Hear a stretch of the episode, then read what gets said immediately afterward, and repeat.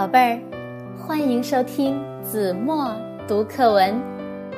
今天我要为大家读的是三年级下册第二课《瀑布》，作者叶圣陶。还没看见瀑布，先听见瀑布的声音，好像叠叠的浪涌上岸滩，又像阵阵的风吹过松林。山路忽然一转，啊，望见了瀑布的全身。这般景象没法比喻，千丈青山衬着一道白银。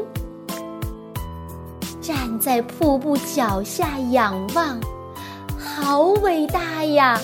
一座珍珠的屏。时时来一阵风，把它吹得如烟如雾如。尘，好了，宝贝儿，感谢您收听子墨读课文，我们下期节目。再见。